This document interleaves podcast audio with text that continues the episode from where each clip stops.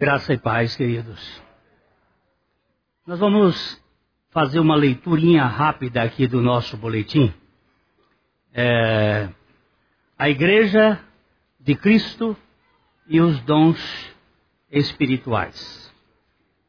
As crianças que são de primários, eles podem ir agora para maternal, né? E primários, juntos.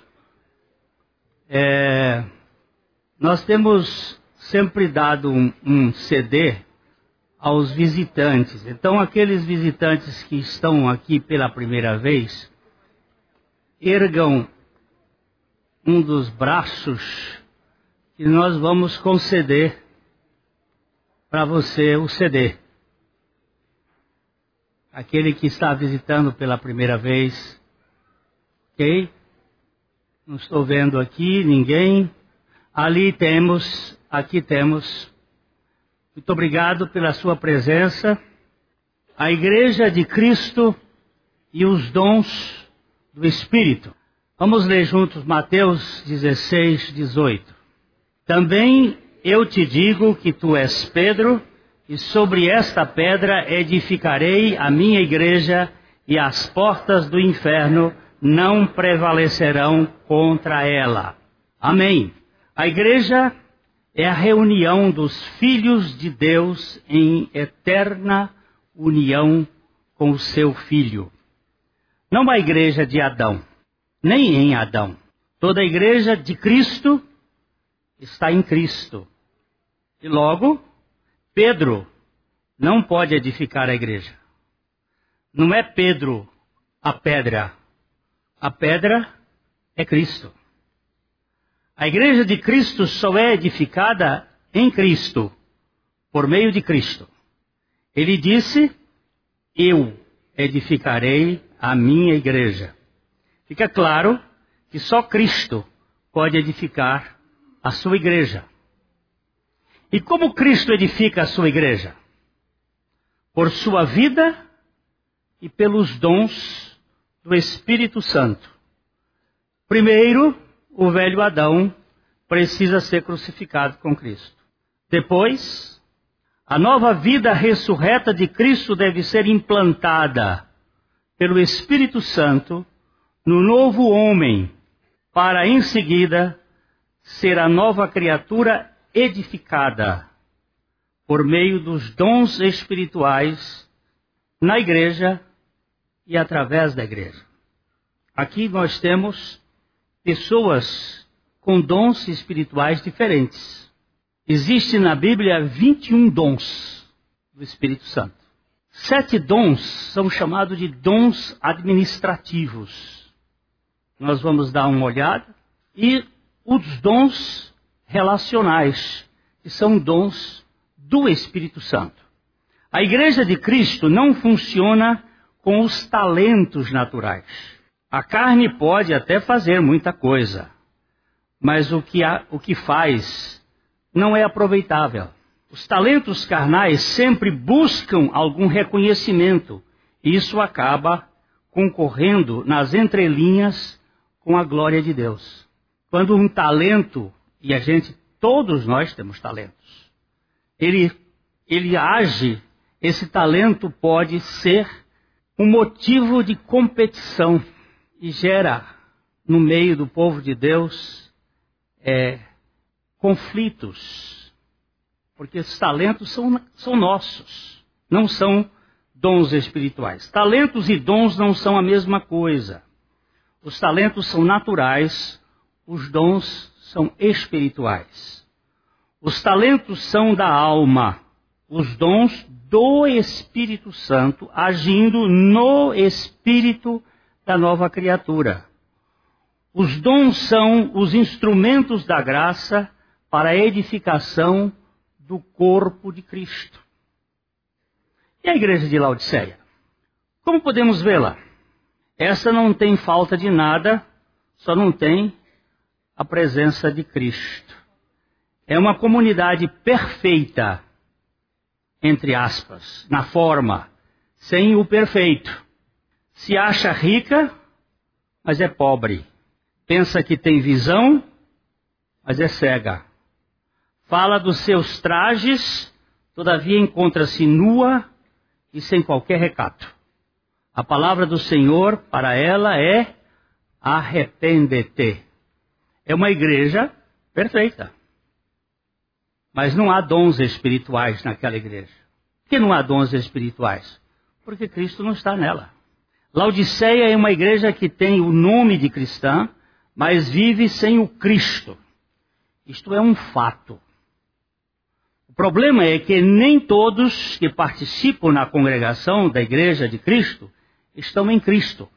Cristo plantou o trigo, mas o inimigo plantou o joio, e os dois ocupam o mesmo lugar no espaço ao mesmo tempo, e o joio não pode ser arrancado pelo trigo. Quando eu estive em Israel uma ocasião, o nosso guia, o Noah, me perguntou assim: Glênio, você já viu joio? Você conhece joio? Ele era daqui do estado de São Paulo, um judeu, que mudou-se para Israel. Eu disse: não, só conheço o joio de literatura. Aí ele me levou a um campo de trigo e disse assim: vê se você identifica o joio aqui. Eu olhei e realmente não vi a diferença. Aí ele pegou uma folha, um, um ramo e disse: Esse aqui é o joio. Mais tarde ele vai aparecer a diferença.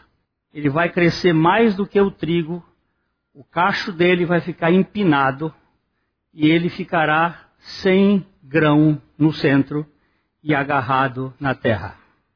Se você tentar arrancar, ele está com as raízes fixas na terra. Ele é muito semelhante nesta fase e não dá para identificar. Jesus disse que não era para mexer nesse assunto. Alguém já disse: ser membro de uma igreja não faz de alguém um cristão da mesma forma que ter um piano não faz de alguém um músico. Numa congregação, nós podemos ter crentes e incrédulos convivendo como se todos fossem cristãos. Lá em casa eu tenho um piano, mas eu não toco nada. E minha mulher que tocava, agora raramente toca. Então o piano fica quase sempre uh, às traças. Mas como podemos distinguir um do outro, o trigo e o joio? O crente do incrédulo? Pela vida de Cristo e pelos dons do Espírito Santo. O cristão exala Cristo e se expressa pelos dons do Espírito de modo coletivo. Não há lugar na Igreja de Cristo para demonstrações individuais de talentos. O trabalho da igreja nunca é inútil, pois é produto não da mente do homem, mas da graça soberana de Deus através dos dons espirituais. Não sou eu mas Cristo vivendo em mim. Eu conto essa história que foi muito marcante para mim quando jovem no Rio de Janeiro. Eu pertencia à igreja de Itacuruçá, na Tijuca. E, numa ocasião, a maestrina Elza Lakshevitz trouxe duas cantoras líricas do Teatro Municipal, Dona Eunice Lima e Gláucia para cantar lá no, numa festa da igreja. A Gláucia era um, um soprano ligeiro, muito bonito. E a dona Eunice, já idosa, que também tinha sido soprano, mas mais idosa, com câncer, foram cantar. A Gláucia cantou uma área linda de, do Messias de Handel. Tão bonito, todo mundo terminou foi a primeira vez que eu vi aplausos na igreja. Naquele tempo não tinha isso. Todo mundo aplaudiu profundamente. Mas Dona Eunice foi cantar no final uma música chamada Há uma terra além do rio, que chamamos Doce Terra. E ela já estava indo, porque ela não demorou mais do que uns dois ou três meses para ir. Quando ela terminou de cantar, não houve um aplauso, mas não houve nenhum olho enxuto. Uma tocou na alma, a outra tocou no espírito. E a gente sabe essa diferença só de modo espiritual, não dá para entender. Creio que a igreja hoje vem sofrendo por ter negligenciado por ter negligenciado o Espírito Santo na aplicação dos dons, dos seus dons. Não nós queremos governar a igreja de Cristo com os nossos talentos. Os dons espirituais não são brinquedos, são ferramentas do Espírito para que a obra de Deus seja feita com eficiência. Precisamos discernir os dons do Espírito Santo dos talentos espirituais do ser humano.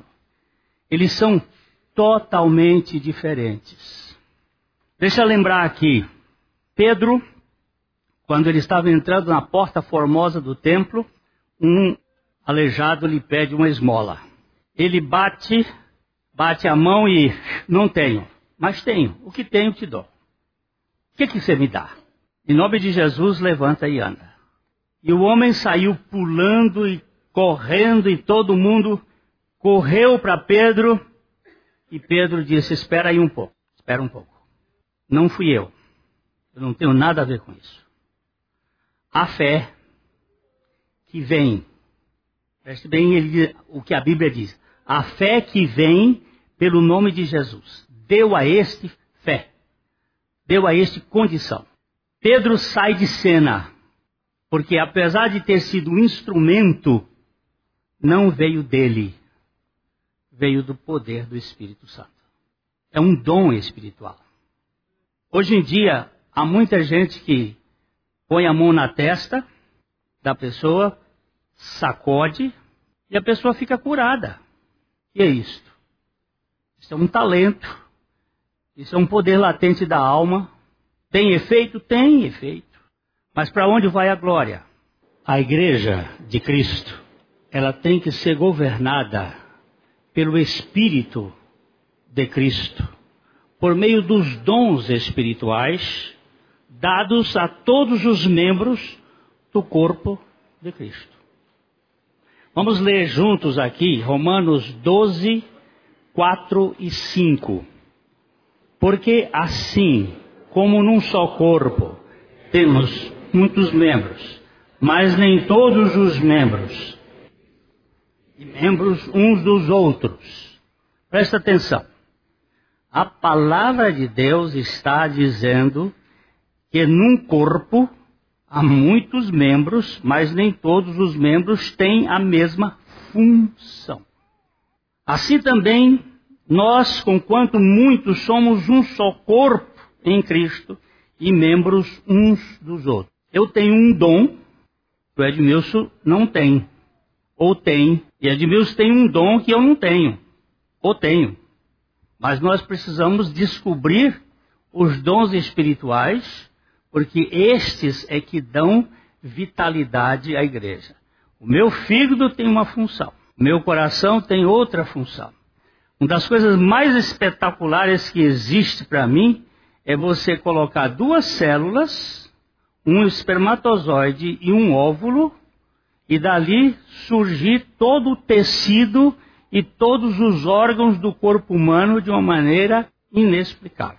Cada um tendo a sua função. Para a Lindsay Glegg, você não poderá ter os dons de Cristo sem ter o governo de Cristo na igreja de Cristo. E governo de Cristo é através dos dons do Espírito de Cristo distribuídos ao corpo de Cristo por meio do Espírito de Cristo. Por que, que às vezes nós temos muitas questões e dificuldades na comunidade? Porque nós estamos trabalhando com talentos e não pelos dons. Lógico que sempre a igreja vai ter problema. Veja o Novo Testamento. Todas as cartas do Novo Testamento foram para corrigir problemas das igrejas do Novo Testamento. Eu não encontrei uma igreja do Novo Testamento sem problemas, um ou outro, ela aparece, a não ser Esmirna que não tem problemas muito claros, mas tem a sinagoga de Satanás dentro dela. E a igreja de Filadélfia, que também não tem nenhuma recriminação contra ela, mas tem a sinagoga de Satanás dentro dela. E sinagoga de Satanás é exatamente aquilo que nos leva ao humanismo.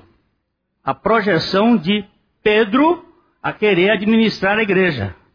Porque quando Pedro quis administrar Jesus, ele disse: Arreda-te, Satanás. Porque não cogitas das coisas de Deus, mas das coisas do homem. Romanos 12, 6 a 8, que é a sequência, ele diz: Tendo, porém, diferentes dons, segundo a graça que nos foi dada, se profecia, seja segundo a proporção da fé. Se ministério, dediquemo-nos ao ministério. Ou que ensina, esmere-se no fazê-lo. O que exorta, faça-o com dedicação. O que contribui com liberalidade. O que preside com diligência. E quem exerce misericórdia com alegria. Quantos dons aqui? Quantos são os dons aqui? Sete. Sete dons. Interessante que a gente quase nunca vê uma pessoa com dom de liberalidade. Mas tem. A gente sempre vê com dom de profecia, com dom de ensino, com dom de administração, mas dom de liberalidade é muito difícil. Mas tem. Mas tem. Aqui, dos 21 dons bíblicos, temos sete de governo da igreja destinados ao governo de Cristo na coletividade de sua igreja como um todo. Como bem disse Thomas Brooks, Todos os dons de Cristo são como Ele mesmo, espirituais e celestiais. Tem esse caráter. Uma embaixada em um país estrangeiro deve ser governada pelas regras do seu país de origem. A Igreja de Cristo na Terra deve ser governada pelas leis espirituais e celestiais. Os filhos de Deus na terra são dirigidos pelos pensamentos lá do alto. Por isso que Paulo diz: pensai nas coisas lá do alto, não nas que são aqui da terra, porque morrestes e a vossa vida está escondida com Cristo em Deus. Quando o céu governa a igreja, nós vemos os dons substituindo os talentos. A oração superando o planejamento. E a adoração com o rosto em terra, retirando do ar todo o desejo de competição, pois toda a glória pertence apenas ao Cordeiro que foi morto. Vamos dizer aqui, quando o céu governa a igreja, nós vemos os dons substituindo os talentos a oração superando o planejamento, e a adoração com o rosto em terra, retirando do ar todo desejo de competição ou de reconhecimento, pois toda a glória pertence apenas ao Cordeiro que foi morto. Eu acho que aqui esta declaração tem muito a ver com o espírito espírito que precisamos ganhar em nossa comunidade. Nós temos muito mais planejamento do que oração. Se nós olharmos as nossas reuniões de oração, a gente vê os gatos pingados. E nós precisamos desses espíritos de Deus. O governo do homem não serve para a igreja de Cristo. E parece que tudo se iniciou na igreja de Éfeso com a presença dos nicolaítas, bem como o esquecimento do seu primeiro amor.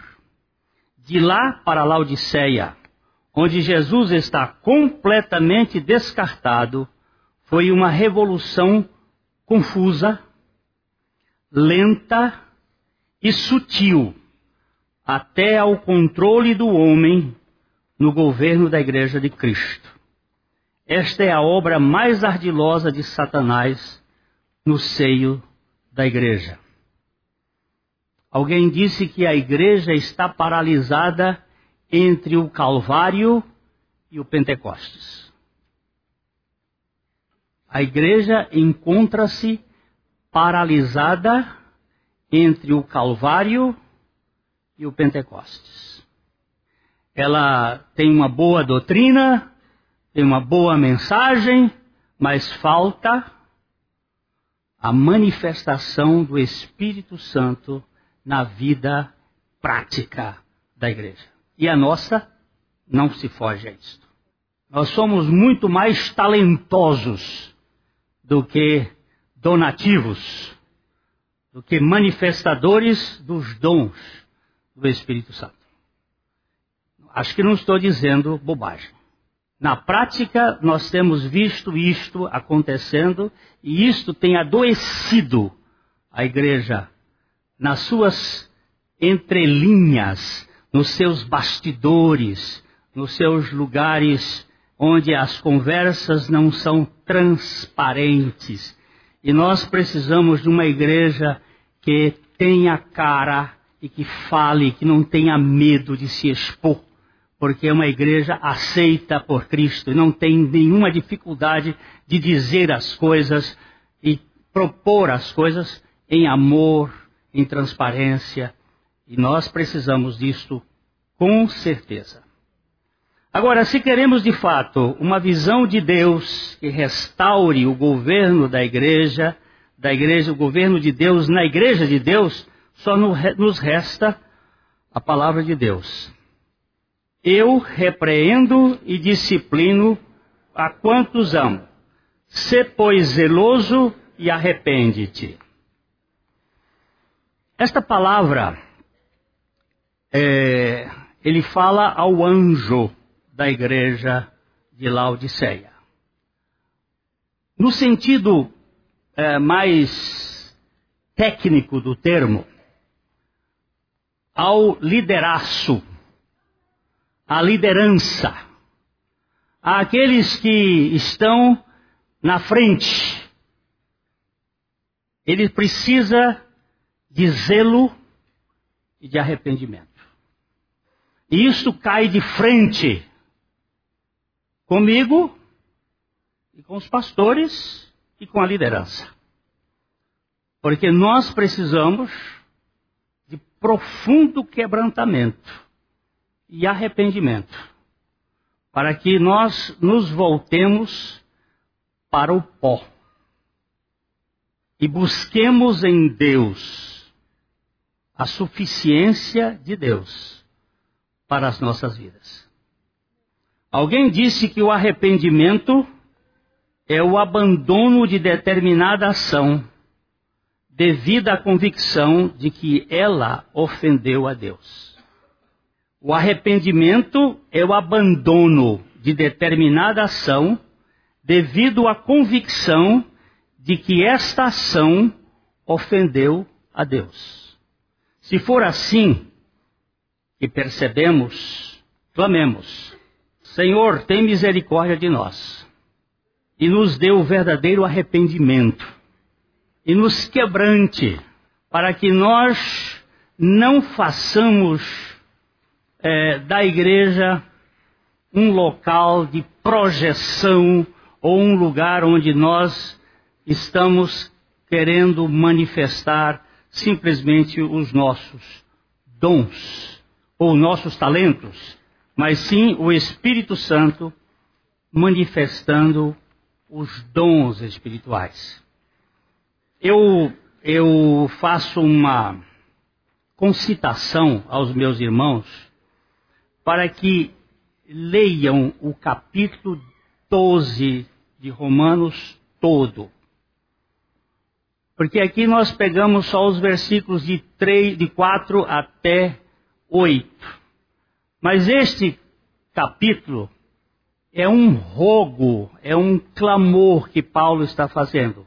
Rogo pelas manifestações das misericórdias de Deus que apresenteis os vossos corpos por sacrifício vivo, santo e agradável a Deus, que é o vosso culto racional. E não vos conformeis com esta era, com, com este aion, com esse sistema, mas sede transformados pela renovação de vossa mentalidade, para que experimenteis qual seja boa, perfeita e agradável vontade de Deus.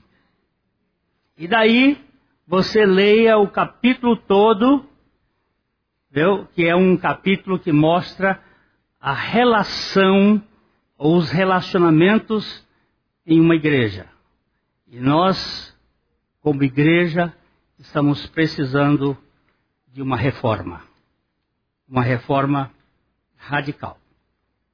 Que Deus nos dê graça para tratar disto com temperança, com amor, mas com a verdade e com a, o destemor de poder ter algumas dificuldades.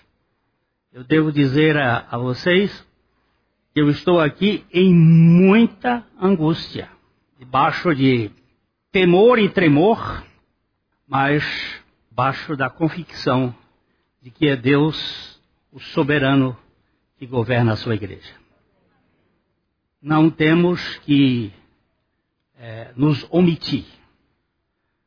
Eu vou dizer aqui assim rapidinho para passar a palavra. Eu tive três opções. Depois de tanto tempo, está na hora de você ir embora. Essa foi a minha primeira opção sair da igreja. A segunda opção, para mim seria covardia diante das coisas que estão acontecendo.